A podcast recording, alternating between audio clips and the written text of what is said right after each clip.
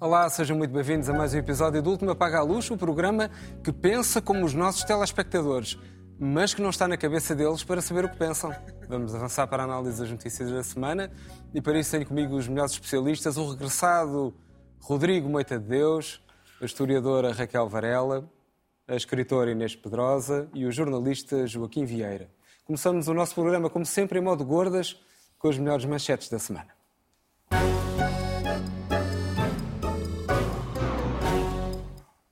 E começamos pela Inês, que quer falar sobre longevidade de homens e mulheres. Boa noite, Inês.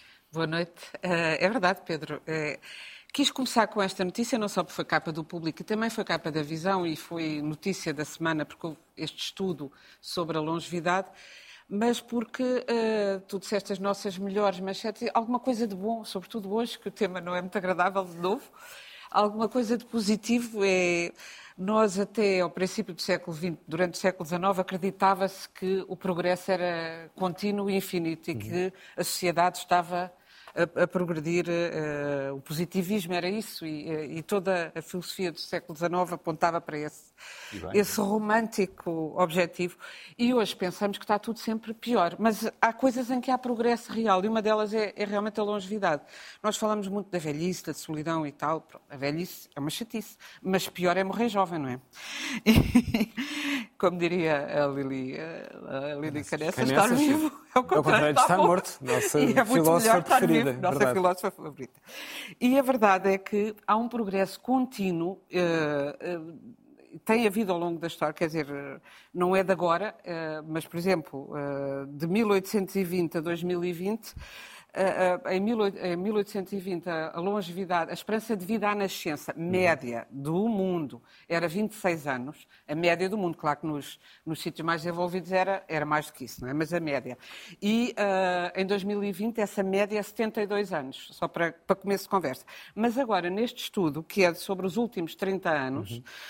verifica-se que uh, ganhamos 10 anos de vida 30 eh, tal, quase 40 anos, ganhámos 10 anos de vida nos países mais desenvolvidos e nos menos, mesmo nos menos desenvolvidos também se ganhou, até se ganhou mais, mas porque em 1990, nos, em países como o Lesoto ou Guiné-Bissau, a esperança média de vida era de 44 anos, em 1990, e agora é de 61, ainda baixíssima, mas mesmo, mesmo nestes países mas houve uma evolução uhum. uh, incrível. incrível. E uh, também houve uma diminuição do, do, intervalo, do hiato entre homens e mulheres nesta questão da longevidade, que era uma das poucas questões em que as mulheres estavam, uh, tinham discriminação positiva, porque viviam mais do que os homens. E agora uh, essa média está-se a aproximar, ou seja, está-se a melhorar. Mas as mulheres não vivem muito mais, homem, muito mais anos Sim. do que viviam uhum. os homens dizem os demógrafos e, e, e uh, economistas e os estudiosos de diversas universidades que fizeram este estudo, que porque houve uma aproximação dos belos estilos de vida, ou seja, que as mulheres passaram a ter o estilo de vida dos homens de stress uh, laboral, de tabagismo e de alcoolismo, que uh, complica estes números. Mas mesmo com esse estilo de vida, a mudança para melhor é imensa e tem vindo a ser assim desde o início da humanidade e até hoje. Portanto, bem, começamos coisa... com uma nota de otimismo. Começamos com uma nota de otimismo. Mas agora vou guinar para a Raquel, que quer falar sobre a direita europeia. Raquel. Na verdade, não. Eu queria falar sobre a esquerda e também trouxe uma nota de otimismo. Muito bem. Não, não, eu quero. É verdade, quero falar sobre um novo. Pela esquerda. Foste completamente ultrapassado pela esquerda. Uh, eu quero falar sobre um novo partido de esquerda que surgiu na Alemanha, que é o partido de Sarah Wagenerker uh, que é um partido, ela é uma ex-deputada do Die Linke, não sei se ela ainda permanece como deputada até ao final da legislatura. Ela é uma mulher muito interessante, é filósofa, Uh, e tem sido uh, tem tido políticas quanto a mim bastante de esquerda face ao estado catatónico em que se encontra a esquerda europeia, que está sobretudo na mão das políticas do Partido Democrata norte-americano e do SPD alemão, do Partido Social Democrata alemão, que são políticas neoliberais. Uh, e uh, ela destacou-se por ser contra o envio de qualquer tipo de armas para a Ucrânia e qualquer tipo de gasto na guerra da Ucrânia, organizou, aliás, uma manifestação gigantesca em Berlim. Destaca-se por contestar os subsídios ditos verdes a várias empresas alemãs e, portanto, quer, quer abrir um debate sobre o que é que é verdadeiramente ecológico e quais são as opções. Quer dizer, há uma série de políticas e é muito interessante ver como o Guardian e uh, as sondagens dizem que ela pode retirar cerca de metade dos votos à extrema-direita na Alemanha do Leste. Um, e, e, é engraçado ver como os jornais alemães e europeus em geral, o Guardian também, o Guardian, enfim, é um jornal liberal inglês, a atacam como uma esquerda conservadora, tentando dizer que ela é anti-vacinas porque ela, evidentemente, pediu uh, que houvesse uma discussão sobre os lockdowns, que a vacinação não devia ser obrigatória, portanto, primou pela defesa da liberdade individual e contra o autoritarismo estatal, querem na tratar como. Enfim, uma série de coisas, mas enfim, é uma mulher. E, não, e quando eu estou a destacá-la, ela, ela de facto é a figura de proa, mas há uma cisão no Die Linke, que era o partido da esquerda alemã. Uhum. Uh, e que também está ligada, evidentemente, ao Oscar Lafontaine, que há uns anos saiu do SPD e que é marido dela. Não, não, não quero de maneira nenhuma aqui associar uh, uma coisa à outra, porque, evidentemente, são duas ela não é mulher do Oscar Lafontaine, é também mulher do Oscar Lafontaine, porque ela é uma mulher que se tem destacado pela vida política alemã. Acho que é uma boa notícia. Muito bem, fica esta nota então. Rodrigo, recém-regressado, é verdade, com o crescimento económico mundial. É verdade, e também tenho uma nota de otimismo, porque a Goldman Sachs e o FMI, só para, para deixar-vos descansados, fizeram um relatório muito engraçado no final do ano passado, que eu recomendo a leitura, sobre quais, são, vão, quais vão ser as maiores economias do mundo em 2075. Portanto, daqui a 50 anos não é assim, uhum. assim tanto tempo, segundo a Inês é mesmo já amanhã. Um, estaremos aqui, com certeza. E, e cá estaremos, não é? Provavelmente neste mesmo programa, uhum. neste mesmo canal, a comentar essa nova realidade. E a nova realidade é quem é, que é o grupo de, das sete maiores economias do mundo em 2075. Portanto, quem, quem é que vão ser os G7? E vou-vos dizer, é a China, a Índia, os Estados Unidos, a Indonésia, a Nigéria, o Paquistão e o Egito. Segundo o Goldman Sachs e o FMI. Isto quer dizer que dos atuais G7 só fica um, Estados Unidos. Os atuais G7, recorde, quatro são europeus. Não fica nenhum. O primeiro país europeu a aparecer na lista aparece em nono lugar. Portanto, Itália, é? França, Foi tudo. Vai tudo, tudo, uh, tudo Reino tudo, Unido, tudo, tudo para o caixote de lista da história. Alemanha, sobretudo. Fica, fica, a Alemanha como a melhor posicionada. O segundo país europeu a entrar na lista dos top 15 é de facto o Reino Unido, que já não faz parte da, da, da União Europeia. Provavelmente em 2075 vai voltar já a fazer parte. Já fará. Já fará parte. Eu, o que tem graça é que todas estas novas entradas são países com uma grande vitalidade demográfica ao contrário da Europa, nós fazemos crianças, não é? Importamos pessoas. Uh, portanto, não produzimos crianças, não é? Uma, uma coisa que também acabou, acabou-se a produção industrial na Europa e também se acabou a produção de crianças. Mas, sobretudo, é um grande incentivo porque nós passamos a vida a discutir casas de banho mistas uh, e minas de lítio que nunca, nunca aparecem. Uh, e os outros países seguiram a sua vida, o seu trajeto, só para deixar-vos esta nota de otimismo. Portugal, que hoje em dia está no 34 uh, lugar destes rankings de maiores economias do mundo, desaparece mesmo para aquele lugar que se chama terceiro mundo. Aqui estaremos em 2075 é cristal, para saber é vale, se se cumpre. É um, é um, apesar de tudo, é do FMI, eu confio muito no FMI. Vamos a mais um. eu confio, eu muito confio no, no FMI. Ele foi ao astrólogo. Ele foi ao astrólogo. Ainda mais na Goldman podias, Sachs. Podias fazer uma t-shirt com isso, eu Ele esteve a ver o posicionamento da Lua, de Marte, de Vênus, consultou com essa t-shirt. Confio sempre a quem me empresta dinheiro. Vamos ao Joaquim para mais uma nota, imagino, de otimismo sobre a faturação dos médias, Joaquim. Pode ser que em 65 a Europa seja uma, uma federação e, portanto, é só um país. Vai contar como país e, portanto, vai ter um lugar superior. E ainda vamos negociar nesse, isso só para nesse, sermos enganados pelo Paquistão. Esse é o que eu espero. Exatamente. Ali, ali a União Europeia e o Paquistão, Paquistão taca, taca, Bom, a minha nota não é tão, tão otimista, naturalmente. Está a decorrer o quinto Congresso dos Jornalistas Portugueses e é um congresso da crise.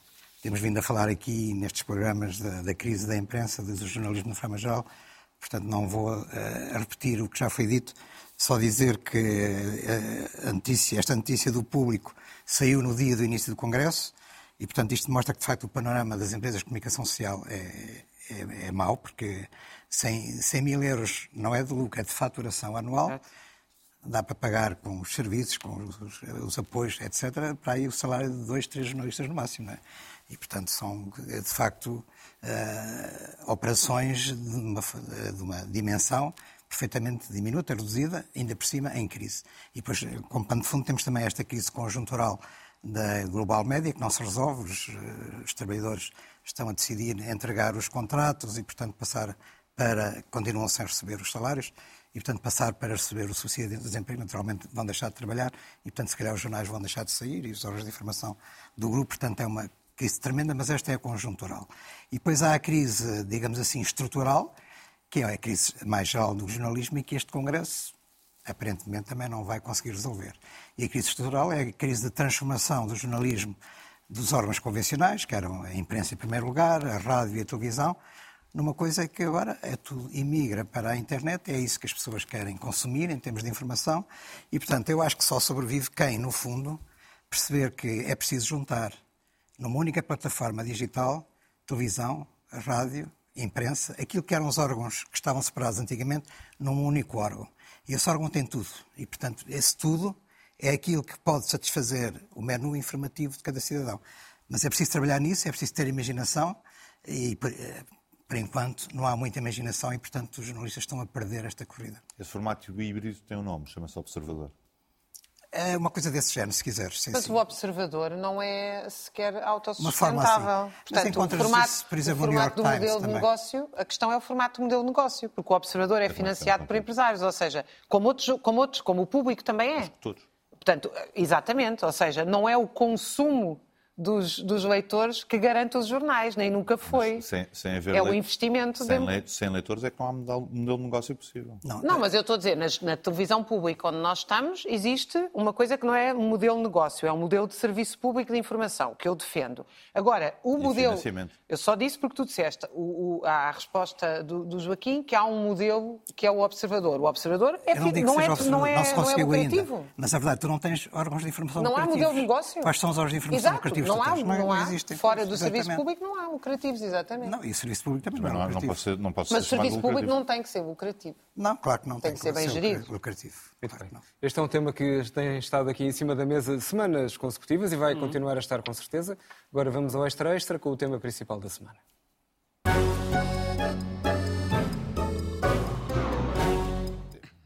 Ora, no passado fim de semana, o Rodrigo estava ausente, houve uma conferência de um partido e pela semana adentro continuou-se a falar desse partido, que aparentemente só cresce em potenciais eleitores e em polémicas também, como podemos ver no caso do jornalista do Expresso expulso de um encontro com estudantes. E bom, cá estamos nós também a falar deles. Afinal, quando é que chega de falar do Chega, Raquel?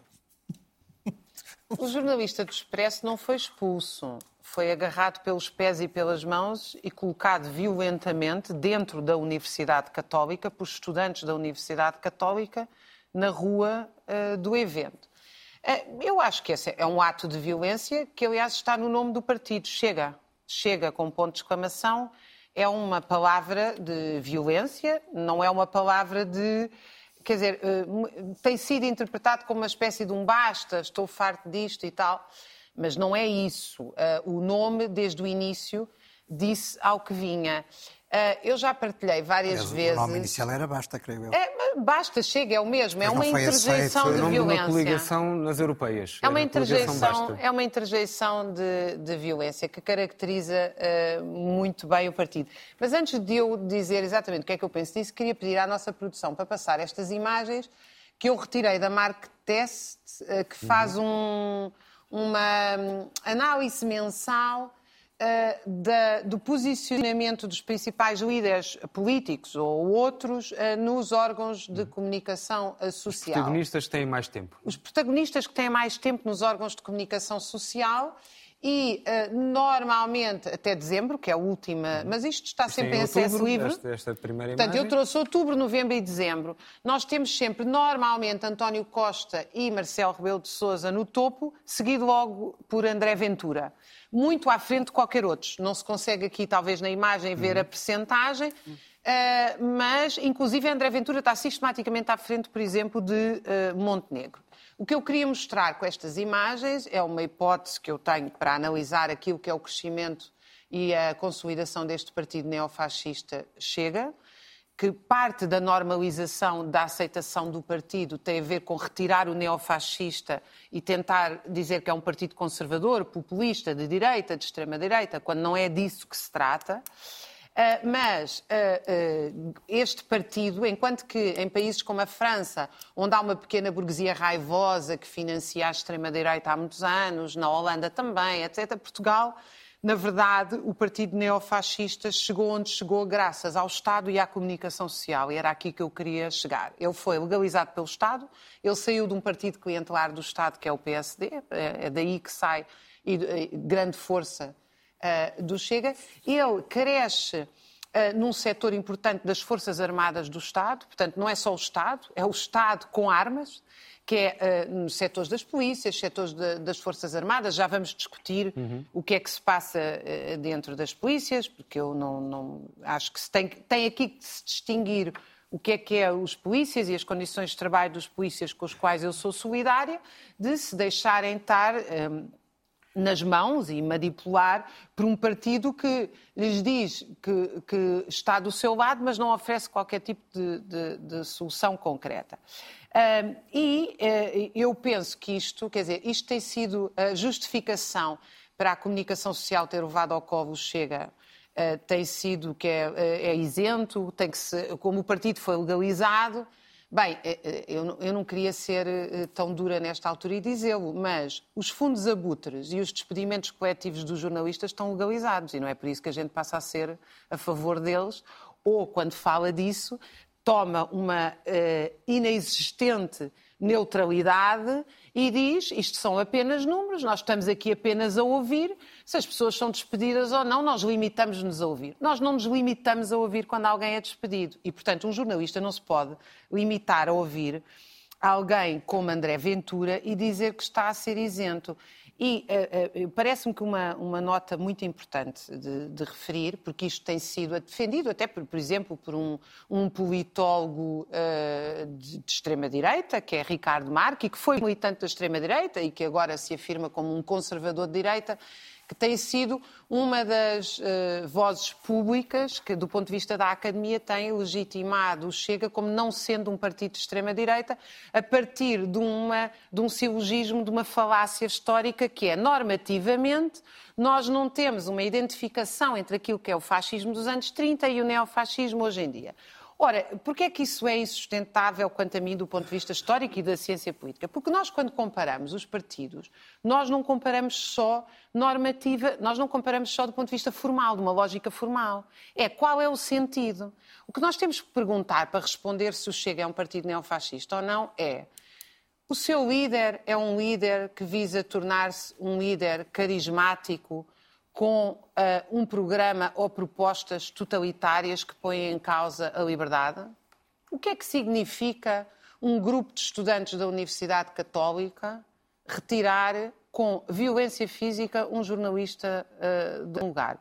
Este líder tem, este partido tem ou não uh, crescimento dentro da burocracia do Estado, sobretudo dentro do aparelho repressivo, da magistratura, da polícia, das Forças Armadas. Há ou não, isso é uma pergunta, é, é a única que eu diria já que não, uma ligação estético-política, porque, enfim, eh, nos chega eh, não se vê nada de uh, estético-político. E, finalmente, a pergunta mais importante, porque há bons jornalistas a investigar o Chega. O Ricardo Cabral Fernandes, o Paulo Pena também fez alguns trabalhos sobre a extrema-direita, uh, o Miguel Carvalho, que demonstraram o quê? O financiamento do Chega, a ligação de, da extrema-direita portuguesa e, e de membros do Chega a grupos profundamente violentos aqui e lá fora. Portanto, há jornalismo de investigação sobre o Chega. O Pedro Coelho. O Pedro Coelho, exatamente. Portanto, quer dizer, não é que isso não foi feito. Portanto, a pergunta, a outra pergunta, finalmente, para a gente responder se é um partido neofascista ou não, é estes grupos estão dispostos a tornar-se em milícias contra dirigentes sindicais, greves, protestos, como agora anunciou o Milei na Argentina, que quer fazer uma lei em que quem é organizador de protestos dos trabalhadores em defesa dos salários pode ser condenado a seis anos de prisão? Muito bem. Rodrigo. eu, sério, eu, eu, não sou capaz, não sou capaz de me substituir ao Tribunal Constitucional. Lamento imenso, tenho as minhas limitações. É? Também não vou fazer a defesa do Chega. Aliás, quando estávamos a discutir os temas para o programa, eu fiquei a olhar para aquilo, eu sei que venho de fora, mas agora vão discutir o Chega no programa? Não, mas nós vamos discutir o Chega no programa. Uma convenção a semana. Que, que é para fazer a denúncia do Chega e da importância que lhes dão na comunicação social. Também debatemos o PS depois da convenção do PS. Certo. Se bem que eu também sou contra que se fale. Chama-se isso a normalização. E foi aquilo que aconteceu este fim de semana, porque eu ainda cheguei a ter ah, que isso este fim de semana. a normalização do, não, do dito cujo. Eu sou contra, nem, mas tu és. Nem contra, nem contra, nem favor. Não, ah. acabaram de fazer a normalização. Nós vamos analisar a convenção do Chega. Qualquer dia vamos levar a sério aquelas propostas. Não, não, não. Vamos fazer a convenção. Rodrigo, nós não estamos a analisar. Não, então tu, é Raquel. A convenção do Chega. Eu acho que a comunicação social nunca deveria ter ido à convenção. Tu conseguiste dar tempo de antena ao Chega explicando que ele tem excesso de tempo de antena. Não. Mas eu, eu, eu, qualquer dia vamos fazer o escrutínio das propostas do Chega. Ah, não, o Expresso já fez oh, isso, é Rodrigo, é verdade. Oh, Rodrigo, tô... não somos nós que estamos a dar. Eu acabei de mostrar a Mark Teste, é a comunicação estou, social estou portuguesa toda. Estou, eu estou fascinado com isto. Estou mesmo fascinado. Acho um fenómeno extraordinário. Ele conseguiu mesmo. Claro. Ele pôs-vos a vocês todos a falar sobre ele. É uma coisa extraordinária. Até o Pedro Nuno Santos, não é? Consegue discursar no mesmo dia que ele a falar sobre ele. O Pedro Nuno Santos, apesar de tudo, dá-lhe mais jeitos, dá-lhe mais jeitos do que a maior parte dos comentadores. Mas ele conseguiu mesmo. Se este tipo não é, provavelmente, o segundo maior político português a seguir ao António Costa, e atenção, não é um elogio, não é um elogio. O então, António então, Costa ou outro? Eu, eu não vi é coisas absolutamente extraordinárias. Então tens um sopa invertido dos melhores políticos. Atenção, eu, com imenso respeito pelo Vitor Mastro, pelo Vitor Mastro pelos outros profissionais do Expresso. Eu vi o Expresso fazer um trabalho de escrutínio das propostas do Chega como nunca vi fazer para nenhum outro partido para nenhum outro partido. Aliás, se tivessem feito o mesmo trabalho para o escrutínio para as propostas do Chega, o PS provavelmente nunca teria ganho eleições, e às vezes também o PSD também não. Uh, de, portanto, vi, vi, fazer aquilo com um escrutínio escrupulosíssimo, escrupulosíssimo, no dia a seguir às propostas. E estava fascinado a ler o jornal e pensar, ele conseguiu mesmo, ele conseguiu pôr o país a levá-lo a sério conseguiu mesmo pôr o país a levá-lo a sério. E isto já de si é um. É um, é um... esse escrutínio foi para provar que aquilo não podia ser levado a sério. Oh, eu sei, eu, eu, percebo perfeitamente. A questão, eu vou, eu vou voltar então, a repetir. O que tu achas é que não se deve falar do Chega. Com, não, não é, tu e a Raquel estão de acordo. Não, não, não, não falar do Chega. Eu, eu, também Silenciar o Chega. Não, eu acho que é preciso combater o Chega. Eu acho que cada... combater não, claro que sim, então, Raquel. A polarização vive da existência de um inimigo e das milícias armadas contra os líderes sindicais. Sim. Se tu não assustares o povo, ele não vai perceber o quão necessário é preciso a revolução. Mas assustar não vai perceber... como? Eu não estou a perceber é, qual, é, a tua, é qual é o teu argumento. É preciso estar. Desculpa lá, eu acabei de mostrar um dado objetivo em que a comunicação social eu, coloca o André Ventura em terceiro lugar no espaço que lhe dá. Mas tu achas que, vai inventar, que eles e tu dizes o quê em relação a isto? Não, achas, que inventaram isso, um concurso, Não, eu não acho que inventaram, um acho que isso é gravíssimo. Raquel, há um concurso que tu tens, onde tu também tens participado. Há um é concurso... É gravíssimo ser o terceiro partido da Assembleia da República. Mas é. Mas é. Mas é. é, é porque as pessoas votaram nele. Mas ouviram o Rodrigo, vamos lá. E a resposta que existe, e a resposta que existe nas televisões e na Assembleia da República é um concurso para ver quem é o maior paladino da democracia. Quem é o melhor denunciador de chegas? É um concurso onde está o Augusto Santos Silva, Marisa Matias, tu fizeste-o agora muitíssimo bem, onde também entrou o Pedro Nuno Santos, e é a denúncia maior de quem é que ganha o concurso, o título de maior paladino da democracia. O que só contribui para a polarização. Tu não achas que é um ótimo sucesso... concurso? Porque su, su, não, eu, eu vou é um ótimo concurso. Quem é que somos nós, os democratas, que não aceitamos o... que um país que teve 48 anos de ditadura o... volte a ter um partido oh, fascista? E, e, umas milícias armadas também na rua. Claro. Oh, oh, Raquel, chama, chama, chama o lobo. Grita lobo, grita lobo, grita lobo, que é para ver se o povo acorda. Acorda para a evolução. Porque o problema, o problema é que o povo já, já, já está também... O, o, problema, mas o problema... O, problema é esse. O, sucesso do Chega... O sucesso do Chega, isto é uma coisa simples, é a degradação do bloco, dos partidos do Bloco Central a degradação dos, dos partidos do Bloco Central. Ponto. É a ausência e a incapacidade de responderem dos, os os partidos, os partidos da direita, centro, tradicional, os, é isso que A Raquel porque... concordará porque acha que o PS está na direita. Sim, Portanto, tá... o, o, problema do... Ela concorda é, contigo nisso. É, o, suce, o, sucesso do Chega é exatamente a deterioração dos partidos do centro. Uhum. É, é o sucesso, é a incapacidade de responderem, é a incapacidade de terem um discurso proativo ou reformista em relação ao país. Não, eu não foi a, a expressão Chega significa exatamente isso Isso mesmo. é a tua opinião, não foi isso que eu disse. Pronto, mas, exatamente, mas é a minha opinião. É a incapacidade de tratarem uma série de assuntos de incapacidade de tratar uma série de assuntos, que dá direito a reação. E, e, de um lado tens uma reação de esquerda, o Bloco de Esquerda, que está mais atrevido e voltou a ser um, um partido de protesto e dirá coisas quais tão chocantes como uns, e da direita traz outro partido de protesto. São partidos anti-sistema, faz parte tratá-los como a sério e, e dar-lhes essa importância toda. Parabéns, Raquel. Eu acho que o concurso está a correr maravilhosamente bem, com grandes resultados. Pois é, um partido anti-sistema que está em terceiro lugar entre os partidos mais votados. Pois. Isso é preocupante. Porquê é que as pessoas votam no Chega? Não é porque a comunicação social dá espaço, quer dizer, a comunicação social dá cobertura ao Chega como dá aos outros partidos. Claro. A comunicação social não pode discriminar os partidos, dizer, olha, estes não vamos dar cobertura, não vamos fazer a convenção, porque este partido é fascista, portanto vamos pô-lo de parte. Não pode isso, porquê? Não, isso é que seria um escândalo. Quer dizer, porquê nós que seria um tivemos escândalo? uma sociedade aberta, democrática, eh, porque é, e um partido... que não vão para a porta de um campo de concentração não, entrevistar o Hitler e perguntar-lhes os órgãos de é informação, Os órgãos de informação que são isentos não podem dar-se a esse luxo, digamos assim, de discriminar partidos que têm representação democrática na Assembleia da República. Há 500 mil ou mais votantes que se identificaram com o Chega. E é preciso reconhecer essa realidade. Tu não podes negar isso e atirar essas pessoas para o caixote do lixo. Porque se atiras para o caixote do lixo, eles vão se vitimizar e vão ser mais cada vez, vão aumentar. Portanto, o que é preciso é combater no plano das ideias. E no plano das ideias, há muita coisa de facto Uh, nesta convenção do, do, do, Chega que vale a pena pegar. Para já, em primeiro lugar, é um, continua a ser um partido, apesar da sua expansão, apesar da convenção, com aquela gente toda e tudo isso, continua a ser só uma pessoa, que é o Ventura, e, portanto é o líder. Aí podes dizer que é um bocado um reflexo do, digamos, do chefe fascista, se quiseres, uh, porque é só aquele homem e mais ninguém. Teve Tudo se dirige a ele, é o culto dele, ele ajoelha-se, tem um, 98%, uma, uma postura religiosa. 99, quase 99%. Foram as quatro pessoas que Não há alternativa lá dentro e tudo isso.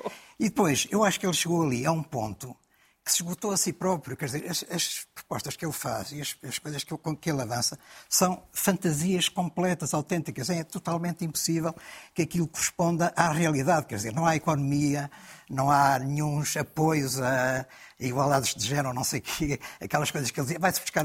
Aliás, ele já fez a mesma coisa para, para várias coisas diferentes. Já disse que para, para o mesmo dinheiro disse que ia, ia uh, buscar a fundos europeus. Mas, afinal, os fundos europeus não pagavam o aumento das reformas, o aumento das, uh, dos subsídios. Uh, aliás, é uma coisa curiosa. Ele dizer que, tem que as reformas têm que todas ser iguais, no mínimo, àquilo que é o salário mínimo, incluindo as dos ciganos, porque a maior, a maior parte das reformas dos ciganos estão nessa categoria. Portanto, ele já se esqueceu que até está a puxar por aquela etnia que ele quer combater. Até isso ele se esqueceu. Mas, de facto, aquilo é impossível. Eu acho que é preciso mostrar ao eleitorado que aquilo é uma fantasia completa. E depois aquela coisa de. Eh, eh, ele tem muitas coisas de extrema-direita, outras que são meramente populistas também da extrema-esquerda. Os bancos que paguem o aumento. Agora são os bancos que vão pagar o aumento das reformas. Isso é o que diz o Bloco de Esquerda, é o que diz o tal partido alemão. Aliás, é engraçado porque, de facto, a Raquel disse que aquela alemã que criou um partido da extrema-esquerda está a ir buscar à extrema-direita, porque realmente circulam da extrema-direita para a extrema-esquerda ainda bem, ainda bem que a extrema-esquerda... Mas tu achas que a extrema-esquerda é igual à extrema-direita? Não, tu, mas, mas, mas há uma... Tu achas que a resistência oh, oh, antifascista é o fascismo, é a mesma falar, coisa? Posso falar. Reconhece ou não que o eleitorado do PCF mudou para não, a Marina E quantas vezes... Eu, desculpa, não, não... Em França. Não, não é verdade. Mas isso é evidente, Os estudos é não o dizem. Pois, então explica-me uma coisa. E o olha, eleitorado que passou do PSD é tapar, para o Chega? É tapar... E o eleitorado que passou do PS para o Chega e do PSD para o Chega e do também, Bloco para o Chega? Também, pois exatamente. Então, é, então, isso é e do PCP. Já Pronto. viste a implantação do, do Chega Então é uma falácia no, no Alentejo, dizer... onde o, o, PCP era o partido maioritário também, e agora e é a tendência mesmo... é que o Chega seja o partido e maioritário. É então não há uma transferência de eleitorado do PCP Chega. não desapareceu com Exato. o Chega? Portanto, mas, sobretudo, são ideias populistas que vinham na extrema-esquerda e na extrema-direita. Os bancos, os bancos paguem a crise. Os lucros excessivos dos bancos paguem a crise. Também, mas isso, Tanto pode isso ser é dito uma... pelo Ventura, como pode ser dito pelo Bloco de Esquerda. Lá está, pois, exatamente. São coisas completamente irrealistas. Estes partidos que são partidos de protesto, são uh, partidos tribunícios, que de facto não têm a responsabilidade da governação, porque sabem que provavelmente nunca vão atingir o governo, podem dizer estas coisas todas, estas fantasias, pois eles depois não, não são confrontados com essa responsabilidade quando estiverem no governo. Os partidos do centro, que têm a responsabilidade de governar, que é assim que acontece, uh, de facto têm que ser mais limitados e são escrutinados e sabem que quando forem para o poder têm de cumprir as suas promessas eleitorais e muitas vezes não as conseguem cumprir. Isso é mais complicado para eles. Para os outros, eles podem dizer tudo o que quiserem. O Ventura pode dizer isso e outra coisa, porque ele nunca estará no governo e, portanto, não tem problema. 15, 15 segundos só para dar um dado, só a benefício da, da intervenção da, da Inês. Tradici... benefício da intervenção da Inês. Obrigado. Da intervenção da Inês. Generoso. Tradicion... Tradicionalmente, os dois partidos de centro têm, vou exagerar, vou arredondar, têm 35-35 ou 30-30, são 60% do eleitorado. Estou quase a discordar do Joaquim tradicionalmente, o terceiro partido costuma ser um partido de protesto. O CDS, quando era terceiro partido, era um partido de protesto ao antissistema. Antes, é, a única exceção que eu me recordo, Joaquim, é o PRD. partidos antissistema. Então não era? Sim, o PRD. O PRD, o, o, antes de ir para o governo, claro. Aliás, há muitas coisas. Qual era o apelido do, do último líder do, do CDS, Francisco? Estou a falar do CDS do Porto. Está bem, mas não faz mal. Diz-me só, agora é, também é por bem, é para, é para te ajudar. Rodrigo Santos. Rodrigo Santos. Francisco Rodrigues Santos, deve-se dizer que se houve intervenção nas eleições, não lhe valeu de nada. Mas lá está. O que prova que falarmos muito não adianta de nada. Se houve quem chegou para o líder da extrema-direita e que lhe disse que uma ideia uh, na uh, uma carga de cavalaria, carga de cavalaria dentro da sua cabeça, não, à desfilada, o esquadrão de cavalaria à desfilada. uma ideia foi o, precisamente o presidente do CDS na altura. E, uh, e eu me ocorre dizer, eu tenho muitas não, dúvidas, nada, eu tenho muitas dúvidas de que continuar a falar do partido de extrema-direita ajude, mesmo que seja para escrutinar, e felizmente que há, não só aqueles jornalistas que já tinha enumerado a Raquel, como, já, como outros, e eu estava a lembrar-me uma reportagem da RTP, que tu, a, a que tu aludiste na tua introdução, onde pois foram perguntar ao militante, ao militante da comunicação social. o que é que ele pensava. Uh, e ele disse que pensava o mesmo que o, que o André Ventura. Pois, mas o que é que o André Ventura pensa? E ele disse, não sei, não estou na cabeça dele. Mas não estando na cabeça dele, ele pensava o mesmo. E depois há vários outros que era assim. E o, o que significa que se calhar escrutinar programas e ideias não, não, não basta, não é suficiente para nos livrarmos deste, deste problema, que é um problema que o Tribunal Constitucional, na minha opinião, devia ter resolvido, porque a Constituição é muito clara quanto ao, ao, ao não ser admitido, quanto ao facto do fascismo não ser admitido. Mas, na verdade, na hora da defesa, eu acho que o Tribunal Constitucional não defendeu e acho que o jornalismo agora se afligiu talvez por estar a olhar mais para o, para o resto do mundo e, por exemplo, e, e, e estamos perante, uh, em novembro vai haver eleições nos Estados Unidos uhum. da América e provavelmente uh, a Ucrânia deixa de ter hipótese de uh, se rebelar contra o Império ex-soviético, o Império czarista de Putin, porque se Trump, lá, nesse aspecto, a extrema-direita pega extrema, com a extrema-esquerda em coisas como esta. Uh, em coisas como ser contra a independência e a liberdade dos povos a favor Isso de outras é uma coisas. falácia completa. Então, e quantos, quantos setores de extrema-esquerda é que estão divididos em relação à Rússia e a extrema-direita também está dividida? Isso é um, é um jogo de espelhos falso. Mas o totalitarismo é todo um e acaba por se encontrar. É... E normalmente é eleito aconteceu com o Hitler e aconteceu por aí fora, começa por ser eleito e começa por ter, às vezes, também muito apoio uh, dos próprios média que acham muita graça. Os média nem é. Começa por não ser ideológico, porque não se lembram que tudo é ideológico e quanto menos ideologia se diz que se tem, mais ideologia se tem. É porque ele é um boneco engraçado e vai dizer coisas uh, fascinantes. E o povo é porque ele é espontâneo. E nos meios de, de comunicação audiovisuais, em particular a televisão, a espontaneidade tem mais valor do que qualquer assumo de verdade, do qualquer assumo de, de autenticidade ou de. E nós, eu estava-me a lembrar de uma coisa que é muito antiga, mas que é audiovisual, que foi quando uh, houve o célebre debate de direita-esquerda, na altura, Mário Soares, Freitas do Amaral, que era o Freitas do Amaral, o terrível papão uhum. da direita, oh, que tempos maravilhosos. E o pobre do Freitas Amaral foi cheio de dossiês, mostrar como é que estava o país cheio de números. E o Soares dizia, mas isso não interessa nada, não interessa nada ao povo. E o Soares teve razão. Claro que estávamos muito bem entregues a um ou ao outro e agora temos um problema muito mais complicado. Mas eu não eu sinceramente, o escrutínio, gosto muito de o ver, e o, o Joaquim acabou de anunciar algumas coisas que eu também ia dizer, assim, pouco tempo, para ver se ainda chegamos a outro uhum. tema. Uh, de o, o líder da extrema-direita já prometeu tudo e o seu contrário, neste momento está com bandeiras completamente da extrema-esquerda para conquistar votos, nomeadamente entre os mais jovens, e dizem que está a conseguir, mas também é tudo o diz que diz, e eventualmente sondagens que sabemos como têm tido resultados interessantes e longe da verdade em Portugal. Mas esse escrutínio e, sobretudo, esta coisa de estarmos aqui umas pessoas muito dotas a dizer que aquilo é que é o fascismo, não sei se. Eu, eu acho que aquilo é o fascismo, mas não sei se isso comove pessoas que não viveram o fascismo e que não foram devidamente informadas do, do que é que se passava nessa época uhum. em Portugal como, e no resto do mundo.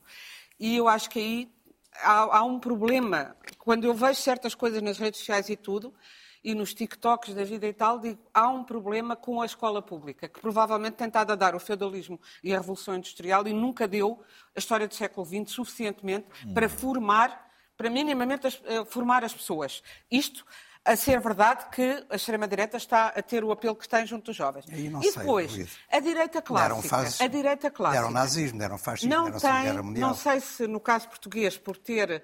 Porque Falta o, tempo. Porque há o, o, plano europeu e, e porque o próprio PS tem um lado mais à direita, um lado mais à esquerda e Costa é muito hábil. Não sei se por isso, mas a verdade é que não se ouve a Montenegro também a sombra de uma ideia desfilada na cabeça dele. Não se ouve a sombra. Quando tu ouves, não, não gostas? Eu não, eu, eu, não, eu em geral não gosto, mas gostava de ouvir. Diz-me, diz-me, um plano alternativo ao que está. Diga um, diga um, como se dizia num célebre programa desportivo. Diga um. Não vai convencer a Inês. Vamos agora muito rapidamente à nossa massa crítica da semana, assim numa penada. É só menos impostos. Dois minutos eleições sem apoio dos Por falar em extrema-direita, é impossível não falarmos sobre segurança, sobre autoridade, e quando falamos de autoridade temos de falar sobre polícias, que têm andado em protesto, só que agora já não em registro secos contra molhados, como no cavaquismo. Parece haver outro tipo de organização e há quem ache que o movimento zero está por trás de tudo. Fará sentido isto, sim ou não, Rodrigo?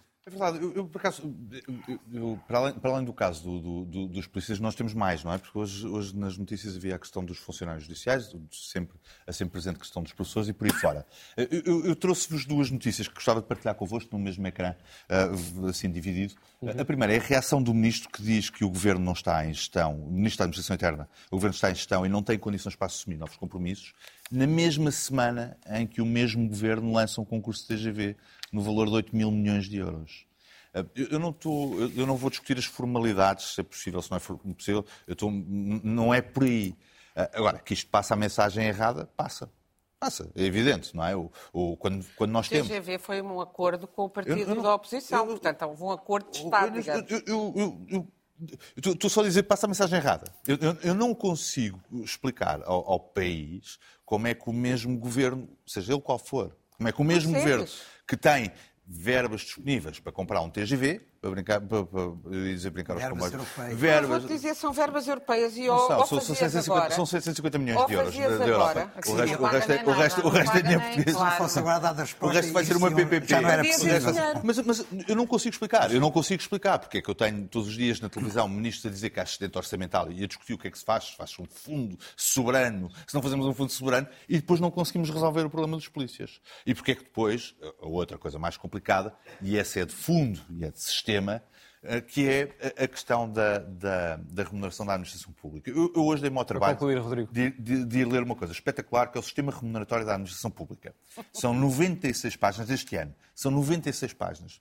Eu ainda não consegui perceber. Eu li a maior parte das 96 páginas, mas fiquei a saber que o país, que tem uma tabela remuneratória única, tem 37 carreiras de dirigentes diferentes, 11 carreiras gerais, 169 carreiras especiais eh, sem aplicação do TRU, a taxa de, eh, a taxa de regulatória única, e tem depois umas coisas chamadas carreiras subsistentes de regime geral, que são 150, onde se inclui encarregado do Parque de Viaturas de Automóvel do Palácio de Belém, é uma carreira, juro. Encarregado de inalações só do Centro Hospitalar das Caldas, é uma carreira, juro-vos e encarregado de primeira e de segunda classe de matador. Também é uma carreira, são duas parece carreiras. Parece um romance russo. Isso, é, isto parece um romance russo. E depois cada um tem, tem, ou pode ter, os seus próprios suplementos, subsídios personalizados por cada uma das especificidades. Isto é ingerível. Muito bem. Vamos à Raquel. Raquel. Eu sou muito solidária com as péssimas condições laborais dos polícias, mas como eu não acho que a extrema-esquerda é igual à extrema-direita, porque a extrema-esquerda não, não defende nenhum tipo de ditadura feita em nome dos trabalhadores, mas a extrema-esquerda defende a igualdade. Como? A extrema-esquerda defende a igualdade, a direita defende a segregação, a extrema-esquerda defende a liberdade, defende uh, o socialismo e a extrema-direita defende a desigualdade. Mas, dito isto, sendo eu muito solidária, e evidentemente estes salários são insustentáveis, as condições de trabalho, de vida, de, de, a situação nas esquadras é insustentável. Agora, é bom que os polícias também respondam o que é que vão fazer. Vão fechar os olhos ao tráfico humano dos imigrantes em Odmira e noutros lugares ou vão denunciar os empresários? Vão uh, entrar uh, nas greves para substituir grevistas, como fizeram com os estivadores de Setúbal, ou vão estar ao lado dos trabalhadores em greve? Vão participar uh, alegres e contentes nos despejos de mães solteiras que não podem pagar as casas aos bancos, ou vão estar a, a bater nos manifestantes que estão contra os bancos? Porque a questão da polícia é sempre esta: é que polícia e que função. Contra a revolução ou a favor da revolução? Já dizia o Pasolini, que aliás no maio de 68 estava do lado da polícia, porque dizia que os outros eram burgueses. No que tinha alguma razão, se não toda. Mas, mas, eu, neste caso, devo dizer, não sei quem teve a ideia de Jerico de dar um subsídio à Polícia Judiciária. Há muito tempo não sabia Jerico, ideia provavelmente Jerico, na televisão. completamente. Porque é uma, não sei, mas também, não tendo eu estudado esse romance russo, que parece o, o Gogol de, das, das especificidades da função pública, espanta-me que haja sempre o problema dos subsídios disto e daquilo nos salários. Ou seja, no caso, um subsídio de missão. Ora, ser da Polícia Judiciária já é uma missão e tem um subsídio para cumprir essa missão. Não, deviam ter um bom salário. Isso. E um salário consoante as categorias. Ou seja, pronto, dar o exemplo no jornalismo. Se um tipo é um jornalista de um jornal e vai para diretor, passa a ganhar como diretor. Depois, se voltar a ser só jornalista, deixa de... depende do cargo e do que está a uhum. executar. Portanto, claro que quem está na rua tem mais risco do que quem está à secretária, é evidente, e claro que isso devia ser para todas as forças de segurança. Agora, que essas forças de segurança têm sido manipuladas pela tal uh, extrema-direita, uh, que aparecem sempre quando começa. É sempre estas, estas pegas são sempre na altura uh, pré-eleitoral. Se bem que, como eu digo, volto a sublinhar o, meu dó, que é. Uh, não sei como é que o governo não lhe ocorreu isso, agora diz que não pode porque está em gestão e eu acho que não tem nada a ver com o TGV, porque o TGV era dinheiro que se perdia. Foi um acordo que foi feito com o principal partido, com aquele que até agora, se esperemos que continue a ser o principal partido. O TGV vai ser o maior sabe, buraco não, não se sabe. Ele está quase a votar no PSD. Uh, eu tenho imensas saudades. Eu acho que eles têm de fazer Voto alguma útil. coisa, PSD e CDS. Agora com aquele, aquele PPM, coitados, na verdade, vocês os três. Na verdade, vocês os três. Eu vou ficando aqui. Até o CDS não, vocês são o bloco central. Vocês os três é, é uma penada para concluir, para irmos ao Joaquim, estamos a acabar. Ah, e uh, apareceu hoje também o Sr. Presidente da República, que andava caladinho, uh, porque a extrema-direita começou a, a chateá-lo, porque já percebeu que agora o, o Presidente da República não está com, aquele, com a aura que tinha, portanto também já é bom, é bom também para o populismo deles. E ele já disse que tinha, quando aprovou a, a lei para a, a, mudança para a PJ, disse logo que devia ser para todos. E, de facto, devia ser para todos, mas fazer manifestações, sobretudo com mau gosto de oito caixões por oito anos de governo, não é lutar por direitos uh, laborais, nem é qualquer coisa que seja perceptível ao, ao comum da população. Vamos ao Joaquim para fecharmos. Joaquim. Só queria dizer uma coisa. Eu acho que o governo é vítima da sua própria lógica que aplicou aos professores. Dizia que não podia eh, considerar a carreira dos professores. É, o argumento é depois não era isso. É porque se tivessem que aumentar os professores, aumentar em função da recuperação da carreira, que tinha sido congelada, tinham que fazer o mesmo em relação ao resto da função pública. E de facto é verdade, um precedente. Mas, em relação às forças de segurança, às forças policiais, fizeram na PJ e não fizeram ao resto das forças policiais. Alegando que são muitos. Eu já ouvi essa Não interessa, mas pronto, de facto, não podiam criar esta desigualdade, pois como não. o António Costa diz que não pode criar a desigualdade na função pública claro perante pode. os professores. Portanto, agora está a ser uh, claro vítima disso. Claro e, e é uma situação difícil de gerir, porque, de facto, se uns têm direito ao tal subsídio, os outros também têm. Portanto, aí tem que o haver um tratamento igualitário. também devia ter agido. E, portanto, este, até as, FIA, as próprias FIAs da polícia, o comandante, está toda a gente solidária com os polícias. São ministros portanto, diferentes. Pode haver aqui extrema-direita, mas eu acho que na, na raiz, eh, sim, eu sei que são ministros diferentes, Mas o Primeiro-Ministro é que coordenou isto tudo. Quer dizer, o Primeiro-Ministro ainda é o Primeiro-Ministro, não é? Coordenar as coisas. Ele sabe o que é que se passa em cada um dos ministérios e tem que articular as coisas, não é? E, portanto, aqui houve claramente uma falta de articulação. São ministros diferentes, porque um é Ministro da Justiça e outro é Ministro da, da Administração Interna. Mas, de qualquer maneira, eu acho que o António Costa devia estar a par do que é que estava a acontecer. Não é? Isto foi aprovado, com certeza, pelo Governo e, portanto, eh, com o voto também de António Costa. E, portanto, aí suscitou-se um problema que não está resolvido e que vai ser um barbicaz, como diria eh, o Presidente Marcelo noutra circunstância, isto vai ser um barbicaz. Não para este Governo, que está em... Agora que está mesmo em gestão, não é? Já não pode fazer nada, mas para o que vier a seguir. Um barbicaz, como se diz em ciência política, de 10 de março vai ser uma animação, parece-me. Agora terminamos o último Apaga a Luz com o vídeo byte da semana.